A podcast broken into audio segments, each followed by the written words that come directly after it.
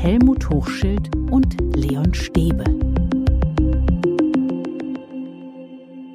Hey, Helmut, lass uns schnell loslegen. Wir haben keine Zeit. Die Zeit rennt davon. Oh je. Wir wollten uns doch Zeit nehmen. Nein, wir haben keine Zeit. Wir müssen schnell einsteigen. Herzlich willkommen zu Schule kann mehr. Wir sind wieder da und wir sind Helmut und Leon. Hallo Helmut. Nee, unter dem Stress mache ich keinen Podcast. Hallo, liebe Hörerinnen und Hörer. Hallo, lieber Bist du Leon. zeitsensibel? Bist du zeitsensibel? Ich weiß, was Zeitdruck äh, mit einem macht. Äh, du hast mitgekriegt, wie du komisch du angefangen hast unter diesem Zeitdruck. Und äh, ja, ich glaube eben, dass äh, viele Hörerinnen und Hörer wissen, wie es ist, wenn sie unter Zeitdruck leiden. Es hatte eine Schlagzeile in einer Berliner Boulevardzeitung gegeben, im Berliner Kurier. Und da steht in ganz großen Buchstaben, was machen Lehrer den ganzen Tag? Das fragt mich auch. Fragezeichen.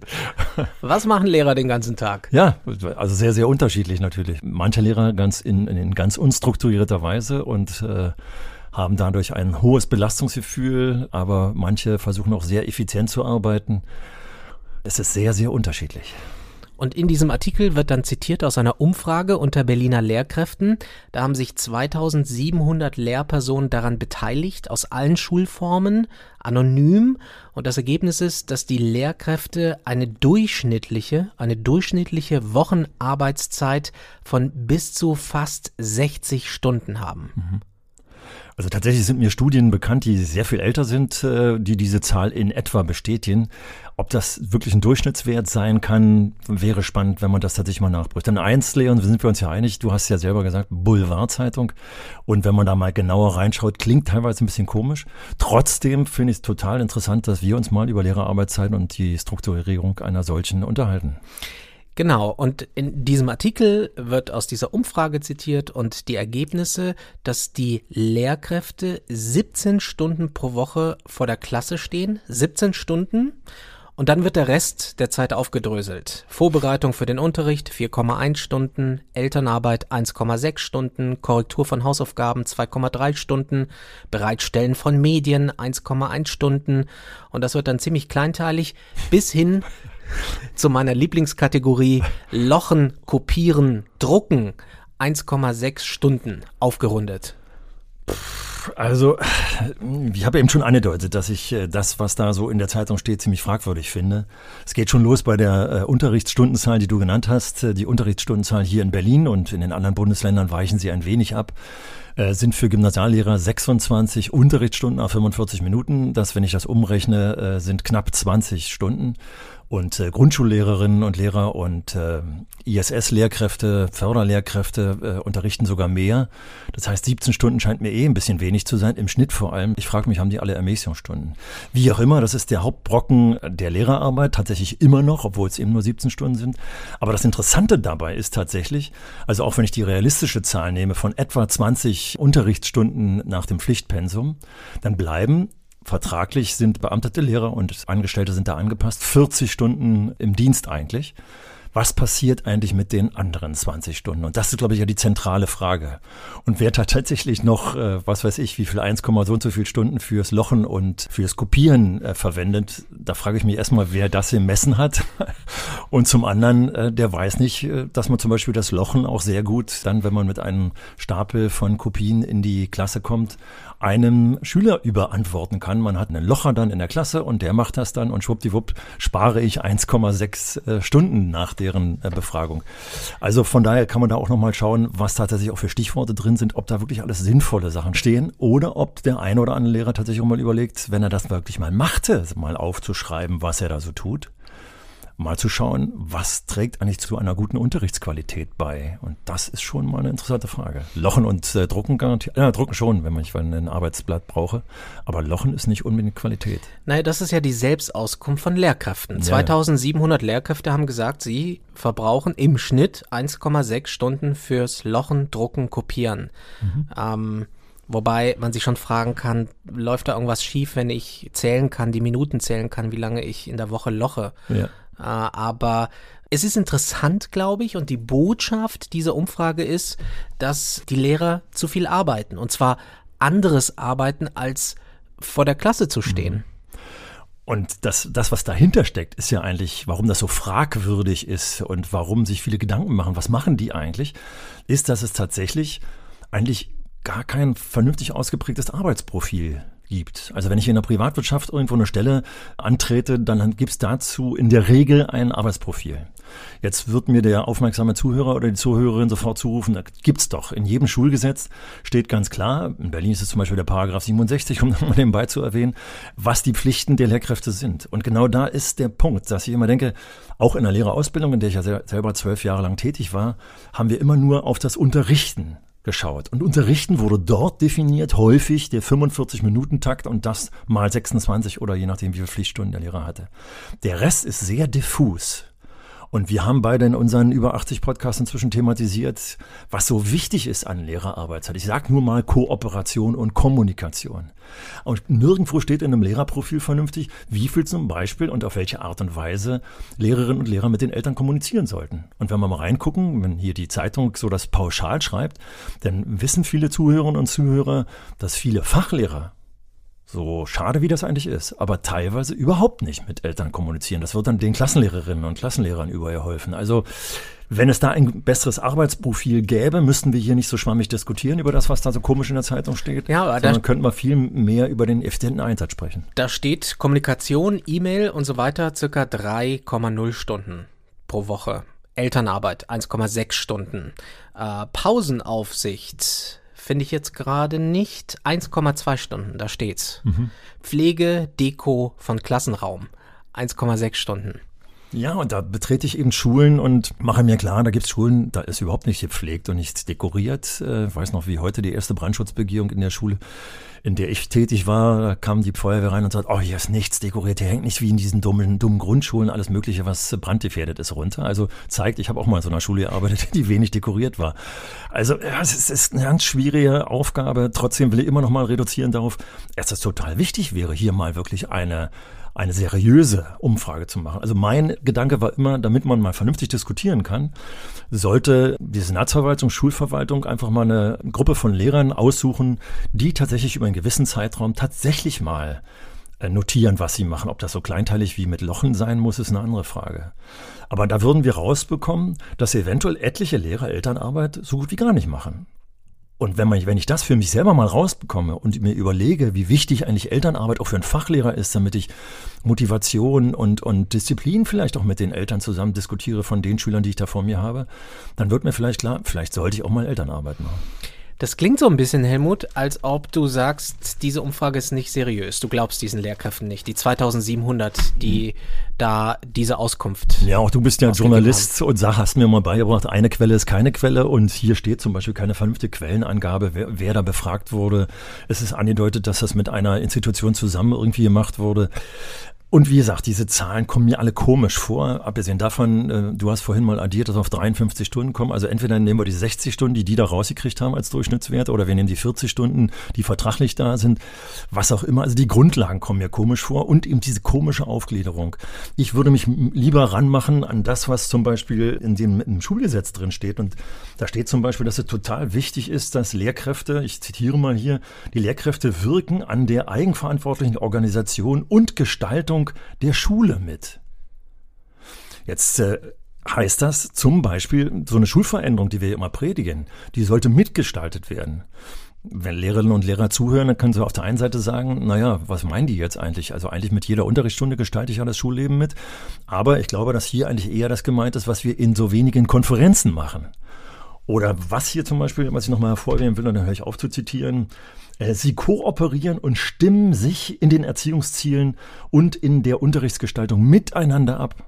Ich glaube, das haben wir mitgekriegt. Das hat ja letztens unsere walzende äh, Zuhörerin Marie-Louise uns mal mitgeteilt, dass die als Defizit selbst in guten Schulen empfand. Das ist genau das, was ich eben gerade vorgelesen habe. Abstimmung, Kooperation unheimlich stark fehlte. Und ich glaube, das fehlt eben, weil wir das Profil nicht haben, sondern weil wir uns immer nur auf die Unterrichtsgestaltung konzentrieren und damit geht ganz viel verloren. Und deswegen haben wir, glaube ich, einen Punkt hier gerade erwischt, so beim Schawittchen, warum sich Schule so schwer verändert. Weil wir immer nur diesen Unterricht versuchen zu gestalten, den unter den bestimmten Aspekten wie Benoten, das steht ja hier auch drin im Schulgesetz, und äh, Schaffen von, von Lernzielen. Aber um einen Veränderungsprozess voranzubringen, haben wir viel zu wenig Zeit. Das ist witzig, dass du das ansprichst, weil das Thema Schulentwicklung ist hier gar nicht genannt. Ne? Richtig. Also Diskussion darüber, was wollen wir eigentlich? Wie gehen wir Ja. vor? Also hier werden zwar Schulkonferenzen genannt, aber so Ja. Schulentwicklung als Thema ist eigentlich hier keine Kategorie.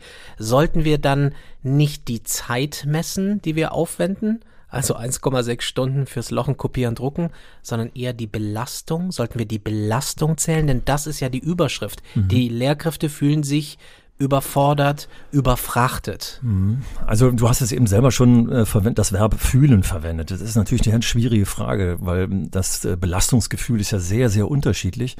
Aber selbst wenn wir versuchen, das objektivierend so ein bisschen zu nehmen, also dann ist völlig klar, dass so eine Korrektur von einer Abitursarbeit eine ganz andere Belastung ist als die Korrektur eines Tests in einer dritten Klasse. Und äh, dass der Sportlehrer, dem immer unterstellt wird, dass er so wenig belastet ist, äh, weil er eben keine Korrekturen und kaum Vorbereitung hat, dann ist das ganz schwierig. Also gerade zum Thema Sport kann ich sagen, ich bin mal wegen einer, bin selber ja Sportlehrer gewesen und bin wegen einer Verletzung mal ein Vierteljahr aus dem Sportunterricht rausgenommen worden. Und tatsächlich am Ende dieses Vierteljahres ich mich gefragt, Mensch, mir geht's irgendwie gut. Woran liegt das? Weil diese psychische Belastung von Sportunterricht, also diese große Gruppe mit starker akustischer Belastung in der Sporthalle zu haben, gerade bei den Jungs äh, teilweise Undiszipliniertheiten korrigieren zu müssen, hat mich psychisch unheimlich stark belastet. Zeitlich. Ich habe keine Korrekturen gehabt, äh, Vorbereitung habe ich im Kopf gemacht oder vielleicht, wenn es hochkam, mal auf einer Karteikarte. Komm, du hast den Ball reingeworfen und los ging's. das war tatsächlich ein Grund, warum ich Sportlehrer geworden bin, weil ich solche Sportlehrer hatte. Und gesagt habe, das kannst du auf jeden Fall besser. Aber das ist genau der Punkt. Die gibt's natürlich auch.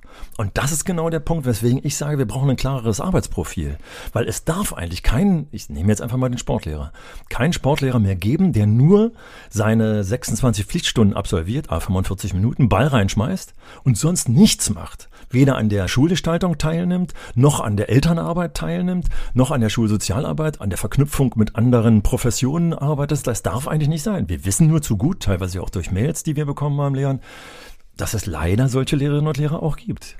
Also brauchen wir eine Debatte, wo stecken wir die Energie rein, was belastet uns und wo stecken wir die Zeit wirklich sinnvoll rein. Zeit, was ja letztlich eine sehr knappe Ressource ist, vor allem bei dem Mangel, den wir gerade verwalten. Und gerade bei dem letzten Teil deiner Frage packe ich mal an, wo stecken wir die Zeit sinnvoll rein, damit ich nicht missverstanden werde. Ich habe jetzt so ein bisschen tatsächlich so ein paar faule Lehrerinnen und Lehrer, die es auch gibt, äh, benannt. Einige werden diese Faulheit auch für sich in Anspruch nehmen, weil sie sagen, ich bin einfach so stark belastet, ich kann einfach nicht mehr. Aber jetzt nochmal, du hast ja gefragt nach dem sinnvollen Einsatz. Die Mehrheit der Lehrer ist, glaube ich, gerechterweise mit äh, objektiv gesehen tatsächlich stark belastet und hat nicht nur ein Gefühl, sondern sie haben tatsächlich jetzt wirklich sehr, sehr viel zu tun. Aber wenn man sich jetzt mal anschaut, mal genau anschaut, was haben eigentlich Lehrerinnen und Lehrer zu tun, könnte man sich gut fragen, was von dem, was die Lehrerinnen und Lehrer tun, ist tatsächlich für den Bildungszweck, also für die Ausbildung der Kinder und Jugendlichen, tatsächlich effizient. Also diese vielen bürokratischen Dinge zum Beispiel, die zu tun sind. Auch die Tatsache, dass wir wissen, dass äh, das Schreiben von Klassenarbeiten keine Kompetenzentwicklung ist, sondern einfach nur so ein Abfragen, damit wir zum Schluss irgendwo eine Note herkriegen. Also hier hätten wir Entlastungsmöglichkeiten, genauso, noch, um noch einen Punkt jetzt zu nennen an der Stelle, wie Gremiensitzungen, bei denen wir wissen, da kommt zum Schluss kaum was bei raus. Hier könnten wir andere Sitzungen für die Kooperation schaffen. Das heißt, das sind für dich sinnlose Zeitfresser. Ja, und da kann sich doch viele Lehrerinnen und Lehrer, viele Hörerinnen und Hörer jetzt tatsächlich selber fragen, was tun sie denn teilweise in Gesamtkonferenzen, die zwei Stunden dauern? Die korrigieren nebenbei, um die Zeit für sich dann einigermaßen effizient äh, zu nutzen, weil sie auf der anderen Seite sagen, das, was mir, mir hier vom Frontal vielleicht noch von der Schulleitung erzählt wird, das hätten sie mir auch aufschreiben können, dann hätte ich sie lesen. Würde die Schulleitung wieder sagen, das liest ja dann aber keiner. Warum? Weil sie sich auf der anderen Seite stark belastet fühlen. Also kurz und knackig, hier ist ganz viel Potenzial im Schulalltag, glaube ich, was tatsächlich äh, übrig bleibt ist. Wie werden wir im positiven Sinne effizienter und effektiver? Also was, was, was könnte gelingen? Ich habe ja nur eine gewisse Anzahl von Stunden, die ich überhaupt arbeiten kann, weil ich sonst einfach fertig bin und äh, mich dann nur noch auf die Couch lege und eigentlich nichts mehr hören Ja. will. Sondern also wie, wie nutze ich meine Zeit sinnvoll und effizient? Also tatsächlich ist, glaube ich, total banal, aber das ist mir in der Lehrkräfteausbildung nochmal so klar geworden, dass wir uns das Ziel nochmal vor Augen führen. Für wen arbeiten wir hier eigentlich? Was wollen wir eigentlich? Wir wollen, dass Kinder und Jugendliche etwas lernen, für die Gesellschaft fit gemacht werden. Und äh, begleite gerade einen Mathematiklehrer, der da mit einem Lernweg arbeitet, der ziemlich abstrakt ist, der mit dem Alltag nichts zu tun hat, der arbeitet den nur ab. Und wenn man sich dieses Ziel vor Augen führt, was die Schüler eigentlich lernen sollen, dann konnte er ganz klar sagen, am Ende dieses Lernwegs können sie vielleicht die Klassenarbeit mehr oder weniger schlecht schreiben, aber fürs Leben haben sie kaum was gelernt oder für die Zukunft. Und viele Lehrer sagen auch, ich hatte mal einen Chemielehrer, der ganz klar sagt, ich könnte jedes Jahr das Gleiche machen, weil sie sich nicht erinnern können, was sie im letzten Jahr gemacht haben. Das lag allerdings auch daran, dass es nur eine Stunde Chemie pro Woche war. Also das hat viele Rahmenbedingungen. Aber genau wenn wir dieses uneffiziente Einsetzen von Zeit nochmal genauer analysieren würden, und ich glaube, dass gut arbeitende Schulen mit einem echt guten Arbeitsklima, die tatsächlich auch äh, ganz viele äh, Schülerinnen und Schüler dann zu einem guten Abschluss führen äh, und dann integrieren in das Arbeitsleben, Arbeitsleben, dass die genau diese Gedanken sich gemacht haben. Das heißt auch, wenn wir Schule verändern, wenn wir sagen, Schule kann mehr und Schule so verändern, reformieren, neu denken, dann entlastet das auch die Lehrkräfte. Das heißt, wir sollten nicht einfach den Schultag in diesen 45 Minuten Häppchen sehen, sondern den gesamten Schultag sehen. Richtig. Was passiert da eigentlich? Wie können wir da so einen Flow, sage ich jetzt mal, mhm. reinbringen? Ja. Ein Hauptproblem sind tatsächlich die Räumlichkeiten in Schule, die mit sich bringen und die Traditionen in Schule, die mit sich bringen, dass Lehrkräfte ihre Pflichtstunden sehen und wenn sie absolviert haben, fluchtartig das Haus verlassen.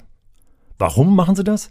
Weil sie durch, die, durch den Pflichtunterricht stark belastet sind einerseits, also bloß nach Hause, damit ich meine Zeit in Ruhe selber einteilen kann. Und was geht dabei flöten? Zum Beispiel die Kooperationsmöglichkeiten. Gute Schulen. Also bei einer, die ich jetzt eben gerade besuche, die haben tatsächlich gesagt, wir haben 40 Stunden Präsenzpflicht. Das heißt also, alle Kolleginnen und Kollegen befinden sich 40 äh, Stunden lang in der Schule, nehmen aber dann so wenig wie möglich Arbeit nach Hause. Am besten keine. Und äh, wobei hier 40 Stunden müsste ich jetzt nochmal genau nachfragen, die müssen ja auch die unterrichtsfreie Zeit so ein bisschen aufarbeiten und so eine Geschichten sind wahrscheinlich ein paar mehr. Aber die haben zum Beispiel an dem Mittwoch, an einem Wochentag äh, nach dem sechsstündigen Unterricht Konferenzen bis 18 Uhr. Und zwar immer von was jetzt 14 bis 18 sind vier Stunden pro Woche, die sie auf jeden Fall verpflichtet sind, miteinander zu kommunizieren. Und dann hat die Schule noch eine gute Struktur drauf gesetzt. Dass sie sagen, am Ende dieser vier Stunden gibt es immer noch mal eine große Gruppe, die miteinander kommuniziert und austauscht.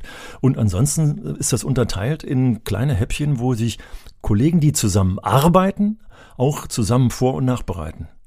Also sehr effizient hier wurde eine Struktur geschaffen, Kooperation und Kommunikation in das Schulhaus reinzuholen. Und das wäre zum Beispiel etwas, was total wichtig wäre, zum Beispiel beim Bau von neuen Schulen, aber zu sagen, wir solche Kommunikationsräume werden schaffen, damit dann auch die Leute nicht nach der sechsten Stunde oder wann auch immer nach Hause gehen, sondern tatsächlich auch vernünftig kommunizieren können. Das heißt auch, dass wir Teams so aufstellen müssen, dass sie sich gegenseitig entlasten. Das haben wir auch schon immer wieder gesagt in unserem Podcast. Ja, denn das Umgekehrte ist momentan der Fall. Viele sehen die Vorbereitung äh, als zusätzliche Belastung, weil sie tatsächlich die Zeit dafür irgendwo freischaufeln müssen und äh, sagen, ich würde viel effizienter arbeiten, wenn ich alleine zu Hause sitze, als mich ständig mit anderen abzustimmen. Aber wenn die Zeit vorgeprägt ist und dann auch noch eine gute Kommunikation geschaffen wurde, dass am Ende zum Beispiel immer eine To-Do-Liste da ist, äh, mit entsprechenden Termin, bis wann was gemacht wird, dass alle, die da zusammensitzen, darauf achten, dass die Arbeit gleichmäßig verteilt wird und dass es nicht einen gibt, der alles macht und die anderen sich zurücklehnen und, und, und. Also wenn man das gut strukturiert, so wie wir es eigentlich teilweise im Unterricht ja machen mit den Schülerinnen und Schülern, wenn es gut läuft. Dann ist das eine Entlastung par excellence, weil oftmals mit der Kommunikation auch tatsächlich das psychische Entlasten dabei ist. Bevor es richtig losgeht, sagt man noch, oh Mann, war das heute ein schwerer Tag und hast du auch so einen mhm. Ärger mit dem und dem gehabt. Dann hast du auch noch diese Entlastung, die du für dich alleine sonst nicht hast. Kann es sein, dass die Arbeitsbelastung auch gewachsen ist über die Jahre? Sind da mehr Aufgaben dazu gekommen? Das auf jeden Fall. Also für Schulleitung allemal, das kann ich da auch nochmal benennen. Für Lehrkräfte bin ich mir nicht so ganz sicher. Also Na, mit der neuen Technik, ja, ja, ja, ja. Äh, also digitalen Methoden. Das ist, ist, alles neu und alles, was neu ist, braucht am Anfang auch erstmal Zeit, um mhm, eingeübt richtig. zu sein.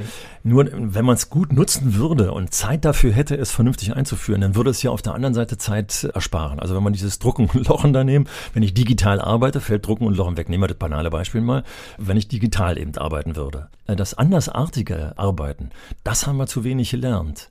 Wir empfinden immer alles als neu und zusätzlich aber wenn wir richtig aufpassen, dann ist es so, dass wir etliches wegfallen lassen können. Zum Beispiel durch die Verselbstständigung der Schülerinnen und Schüler.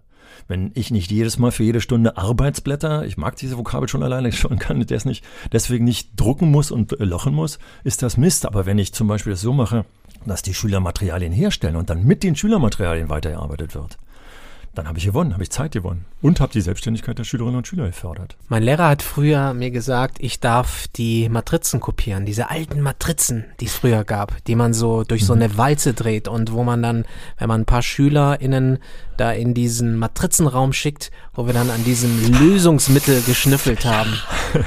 und wir haben an den Blättern dann auch, wenn sie ausgeteilt wurden, erstmal geschnüffelt. Klar, kennen wir alle, oder? Die Älteren unter uns. Die Älteren unter uns verstehen das. Also ich meine, das kann auch schiefgehen, wenn man die Schüler und Schülerinnen das selbst machen lässt, oder? Also wir haben da ziemlich viel Schabernack okay. gemacht in diesem Matrizenraum. Du denkst tatsächlich, aber da, bist da sind wir echt in alten traditionellen äh, Situationen. Ich denke ja nicht daran, äh, dass die da an den Drucker ran sollen und irgendwelche Blätter kopieren sollen oder so, sondern ich denke ja eher daran, dass sie zum Beispiel Plakate äh, selber erstellen und äh, von mir aus auch äh, ein Blatt, auf dem geübt werden soll, ich vermeide den Begriff Arbeitsblatt, äh, selbst erstellen, also die Fragen für Mitschüler aufschreiben das Drucken, das ist wirklich nebenbei gemacht. Da kann ich, wenn es gut läuft, tatsächlich einen Schüler schicken, aber da kann ich auch selber machen. Also die Zeit wirklich äh, als Belastung zu empfinden.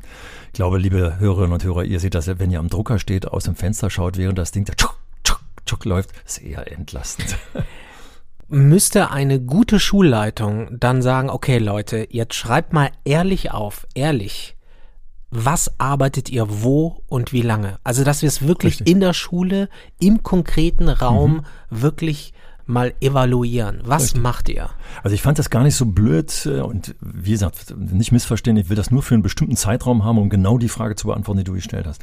Ich habe das mal tatsächlich dauerhaft als Schulrat machen müssen, äh, indem ich einen Zeiterfassungsbogen ausgefüllt habe und einen sogenannten Produkterfassungsbogen ausgefüllt habe. Also Produkt heißt, welches Produkt, also woran habe ich gearbeitet tatsächlich? Das wäre es ja, was mache ich gerade? Das Dumme war, dass das nie ernst genommen wurde. Das hat der Verwaltungsmitarbeiter für alle Schulaufsichtsbeamten gemacht und niemand hat es wirklich konkret ausgefüllt. Aber wenn man das mal vernünftig ausfüllen würde, dann würde erstens passieren, dass derjenige, der das ausfüllt, mal selbst ein Gefühl dafür bekommt. Was mache ich tatsächlich eigentlich? Das Zweite, was er sofort beantworten kann, ist das wirklich sinnvoll? Kann ich das vielleicht kürzen? Es nervt mich total. Ist das machbar, das zu kürzen? Und äh, es würde dann letztendlich dazu führen, dass mal tatsächlich gut statistisch ausgewertet etwas kommt, was machen Lehrer eigentlich? Vergleich mit dem, was im Schulgesetz steht. Also Arbeiten die tatsächlich mit den Eltern zusammen? Sind alle Lehrer daran beteiligt, dass Schulentwicklung stattfindet? Das wird ziemlich sicher mit Nein beantwortet werden müssen. Und dann könnte man daraus, wie ich finde, ein Arbeitsprofil entwickeln, dass tatsächlich die Schulleitung dafür da ist, zu sagen, wir müssen jedem Lehrer die Zeit geben, dass er effektiv an der Schulentwicklung mitarbeiten kann, mit, sagen wir jetzt mal einfach mal eine Hausnummer, einer Stunde pro Woche. Die würde ich natürlich dann addieren und zusammenfassen, damit was wirklich Vernünftiges rauskommt. Aber solange wir das nicht machen, und uns so eben auch bei den ganzen Messwerten, PISA, TIMS und wie sie alle halten, ausschließlich auf Unterricht und Wissensvermittlung äh, fokussieren, werden wir den Schwerpunkt nie verändern können. Und darum geht es, Schwerpunktveränderung. Und sich von alten Zöpfen lösen und abschneiden. Ja, alt deswegen, weil ja die von mir, das mache ich, sage ich ganz oft in dem Podcast hier, die von mir zitierten Studien ja immer wieder beweisen, das, was wir in dieser Richtung machen, das ist nicht effektiv. Also wir erreichen nicht die Ziele, die wir eigentlich äh, erreichen wollen. Unsere Schüler sind schwach, was weiß ich, und, und, und. Deswegen muss auf jeden Fall was verändert werden. Und das können wir natürlich machen, indem wir zum Beispiel mal an dem Arbeitsprofil der Lehrkräfte arbeiten. Das ist so interessant mit dir, Helmut, weil äh, wir kommen immer wieder an den Punkt, dass wir merken, dieses Phänomen gibt's ja überall. Es ist ja. ein gesellschaftliches Phänomen, weil wir klagen ja überall in der Gesellschaft über Arbeitsverdichtung. Und wenn das so grundsätzlich ist, mhm. dann müssen wir auch grundsätzlich ran an ja. das Phänomen und sich dann wirklich trauen, dass man sich von diesem Korsett löst. Richtig. Wobei das total interessant ist, wenn du das so sagst, fällt mir eigentlich ein, dass das Korsett oftmals gar nicht unbedingt, zum Beispiel in der Privatwirtschaft oder bei uns in der Verwaltung, gab es klare Arbeitsprofile. Die hatte nur jahrelang keiner mehr gelesen sondern es hat sich etwas eingeschliffen. Mhm. Und das war nicht unbedingt von Effizienz äh, geprägt, was sich da eingeschliffen hat, sondern häufig von Bequemlichkeit oder was weiß ich für Kriterien. Und wenn wir da mal wieder anfangen würden, also zum Beispiel hier in dieses Schulgesetz zu schauen oder in die Schulgesetze der Bundesländer und zu sagen, so, ich muss ja, steht hier drin, ich muss mich abstimmen mit anderen Lehrern und mal so einen Fachlehrer fragen, wie viel Zeit hat er denn dafür? Ich meine, zweimal im Jahr mache ich eine Fachkonferenz. Ja, da ist es keine Abstimmung. Äh, oder ich habe hier einen Plan, den alle unterschrieben haben. Das ist keine Abstimmung. Und da finden wir keine, äh, kriegen wir keinen Veränderungsprozess hin. Sondern der Veränderungsprozess muss kontinuierlich neben dem Alltag äh, organisiert werden. Jetzt haben wir halt so wenig Lehrkräfte. Wir das haben den ist Mangel. Das große Problem, ja. Und das verschärft natürlich die Lage. Und ich glaube, das ist auch der Hintergrund dieser Umfrage, die wir am Anfang zitiert haben. Die Lehrkräfte beklagen, wir sind zu wenige. Und wir, wir halten äh, das Paket so gerade zusammen, mhm. indem wir alles irgendwie versuchen zu machen. Und jede Lehrkraft ist damit eigentlich mhm. letztlich überfordert, weil es einfach zeitlich schon gar nicht passt. Das heißt, wären mehr Lehrkräfte im System, könnte man das wunderbar mhm. machen, was du mhm. dir wünschst. Aber auch da gehe ich in meine, meine Vergangenheit zurück und meine Erfahrung zurück dass ich ja jahrelang auch in einer äh, Schule gearbeitet habe, wo wir im Prinzip eine Art von Mangelsituation an den Berliner Hauptschulen hatten und eine sehr uneffektive Situation hatten. Und wir hatten eben nicht die freie Möglichkeit, einfach nochmal Lehrer irgendwo da reinzustecken in soziale Bereiche, die wir dringend brauchten. Sondern wir haben uns jetzt angeguckt und ich bin dann Schulleitung geworden, Anfang der 1990er Jahre und habe gesagt, also pass mal wenn er mich als Schulleiter wählt, dann müssen wir versuchen, die Energie, die wir in Jammern reinstecken, zu reduzieren und dabei lieber überlegen, wo haben wir denn unsere Probleme? Und dadurch hat es da zum Beispiel dazu geführt, dass wir unsere Arbeitszeit mal genauer uns angeschaut haben und daraus dieses 40-Minuten-Modell gemacht haben. Das heißt, wir haben jede äh, Unterrichtsstunde um fünf Minuten gekürzt und haben damit Zeit gewonnen. Jeder Lehrer hatte sozusagen drei Stunden statt 45 Minuten nun 40 Minuten Stunden mehr, die wir dann aber nicht in Unterricht wieder reingesteckt haben, sondern tatsächlich in eine Schulstation. Wir haben sozusagen Schulsozialarbeit, als es die in den Schulen noch nicht gab, uns selbst erzeugt, indem wir einfach überlegt haben. Und ich glaube, dass der Unterricht dadurch, dass er fünf Minuten Minuten kürzer war, nicht wirklich gelitten hat.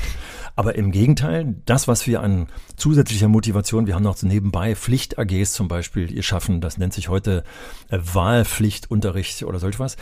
Damit haben wir motiviert auch stark. Und wir haben letztendlich, glaube ich, durch die Umwidmung äh, von Arbeitszeit und rausnehmen aus dem Unterricht und effektives Reinstecken in die Alltagsarbeit, in die gesamte Bildungs- und Erziehungsarbeit, haben wir viel mehr rausgeholt, als in das Abarbeiten äh, von Plänen nur in den 45 Minuten. Und du würdest sagen, das geht an jeder Schule ganz gleich, wie sie personell aufgestellt ist. Natürlich. Also man muss es schaffen. Richtig. Egal, wenn ich jetzt nur, sagen wir mal, zehn Lehrkräfte Richtig. habe, ja muss ich auch dann gucken, ja. dass wir effizient, so effizient und effektiv wie möglich an die Sache rangehen. Ganz und dann müssen wir uns radikal lösen von Sachen. Richtig. Und dabei ist es total wichtig, also gerade wenn ich mir wieder die guten Schulen anschaue, da könnte man ja sagen, die haben es ja nicht nötig. Aber gerade die, bei denen sehe ich, dass sie sozusagen im Fluss ständig evaluieren.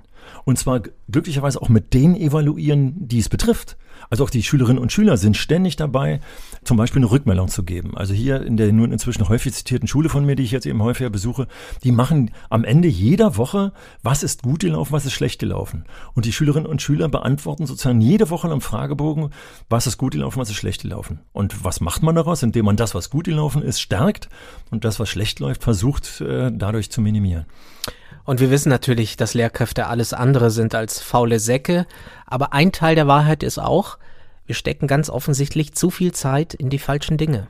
Erstens das. Und dieser Zeitungsartikel, der hier am Beginn äh, unseres Podcasts heute zitiert wurde, zeigt auch nochmal, dass aufgrund der Tatsache, was machen eigentlich Lehrer überhaupt, wir also gar nicht so genau wissen, was da zu machen ist. Also dieses Arbeitsprofil nicht so richtig besteht und auch keine Transparenz unbedingt herrscht und es auch nicht unbedingt überprüft wird. Deswegen gibt es ja so unterschiedlich arbeitende Lehrer. Lehrer, die völlig überlastet sind, trotzdem aber gute Arbeit machen und äh, Lehrer, die schlechte Arbeit machen, weil sie sozusagen äh, nichts machen.